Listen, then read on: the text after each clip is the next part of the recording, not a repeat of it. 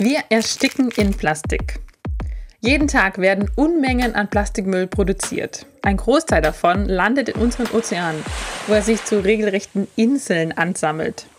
Um dieser Umweltkatastrophe entgegenzusteuern, hat die Europäische Union eine Richtlinie erlassen, die Einwegkunststoff verringern und sogar vermeiden soll.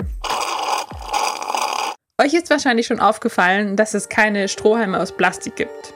Strohhalme, Plastikbesteck und Teller und andere sogenannte Single-Use-Plastik dürfen seit dem 3. Juli 2021 nicht mehr verkauft werden. Und wir sprechen heute also genau über diese Richtlinie. Sie ist nämlich ein gutes Beispiel dafür, wie Governance in der Europäischen Union funktioniert. Governance? Den Begriff habt ihr vielleicht schon einmal gehört, aber was damit genau gemeint ist, war mir lange nicht klar. Höchste Zeit also, sich diesen Begriff genauer anzuschauen.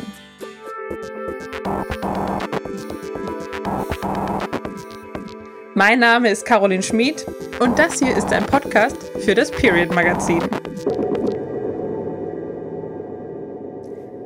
Governance ist ein relativ neuer Begriff, der versucht, die internationalen Beziehungen neu zu regeln.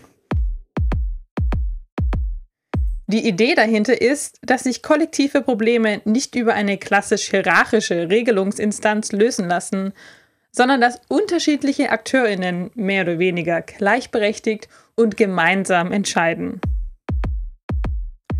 In der EU findet das gleich an mehreren Stellen statt.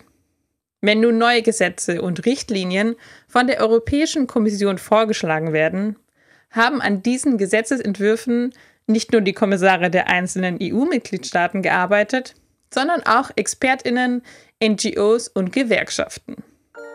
Haben sich all diese Akteurinnen auf einen Entwurf für eine neue EU-Richtlinie geeinigt, wird der dann dem Parlament und dem Ministerinnenrat vorgelegt. Beide EU-Institutionen müssen diesem Entwurf zustimmen. Im Parlament braucht es dafür eine absolute Mehrheit. Und die muss ad hoc gefunden werden, denn es gibt keine EU-Regierung, also auch keine Regierungsparteien und auch keine Opposition.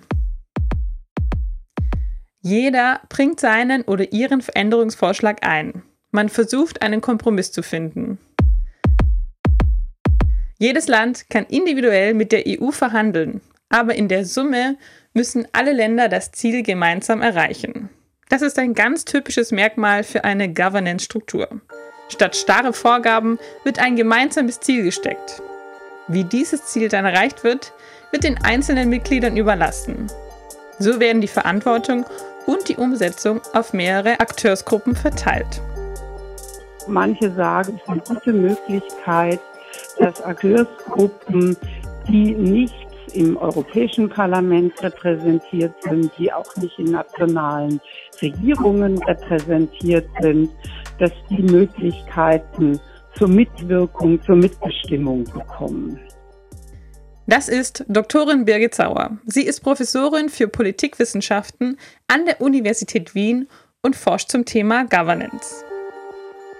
Das große Problem aber dabei ist, dass diese sozialen Akteursgruppen, NGOs ganz unterschiedliche Ressourcen zur Verfügung haben.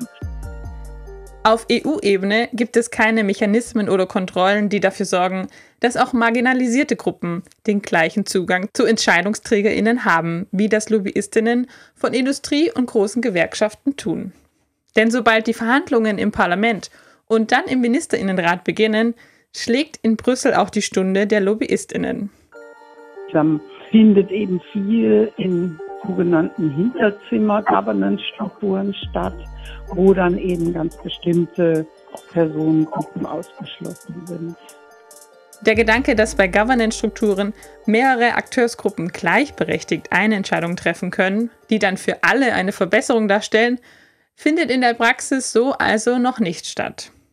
Gemeinnützige Vereine wie Lobby Control arbeiten aber daran, dass es auf EU-Ebene mehr Transparenz und Gleichberechtigung gibt.